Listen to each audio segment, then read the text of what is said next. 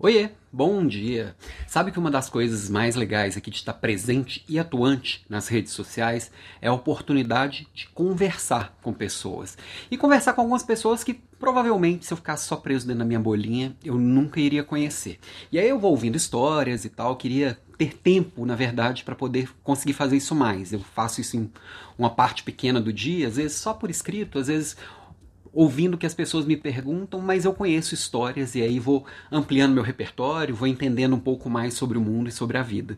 E uma das coisas que as pessoas me trazem, algumas pessoas me trazem muito, é uma amargura interna por ter sido preterido, ou seja, é, teve uma promoção e ela não foi lembrada, um colega que ela acha que não é tão bom quanto ela foi promovido ou foi reconhecido publicamente. E aí, uma coisa que eu sempre percebo é que às vezes as pessoas é, guardam para si. Semana passada eu falei muito de marca pessoal, mas tem uma coisa que as pessoas às vezes guardam para si aquilo que elas querem, aquilo que elas desejam, aquilo que elas sonham, e elas precisam trazer este sonho mais para a vida, tá? O que, que, que seria isso? Por exemplo, ah, eu quero ser um empresário de sucesso. Quanto que eu posso agir como um empresário de sucesso? Como age um empresário de sucesso? O que, que ele faz? O que, que ele come? O que, que ele veste? Que coisas que ele fala? Que tipo de pessoas que ele se relaciona?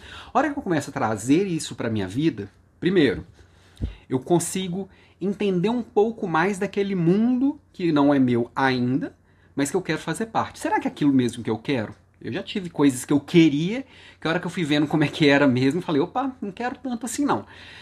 Outra coisa, eu começo a ser percebido como alguém que faz parte daquele mundo. Então, por exemplo, sei lá, um coordenador que quer ser gerente.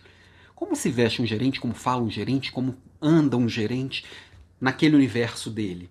Se você começa a trazer elementos disso, os outros gerentes começam a percebê-lo como alguém que faz parte daquele grupo. O dia que tiver uma oportunidade como gerente, naturalmente ele seria lembrado como alguém que pode fazer parte e tem perfil para fazer parte daquele grupo.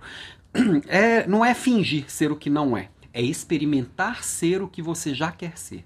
Tem muita gente que fala assim: ah, se eu ficar fingindo ser gerente, os outros coordenadores vão ter inveja de mim ou vão falar mal de mim. A vida é feita de desconfortos. Para a gente atingir, sair do patamar atual e para um próximo nível, a gente tem que enfrentar desconfortos. E parte desses desconfortos vão vir de incômodo de outras pessoas, de inveja e tudo mais. Então, antes de ser, às vezes a gente tem que parecer e a gente tem que experimentar. Pensa nisso e pensa nos seus próximos passos, como que você seria naqueles próximos passos. Já traz para hoje, não espera não. Beijo e até amanhã.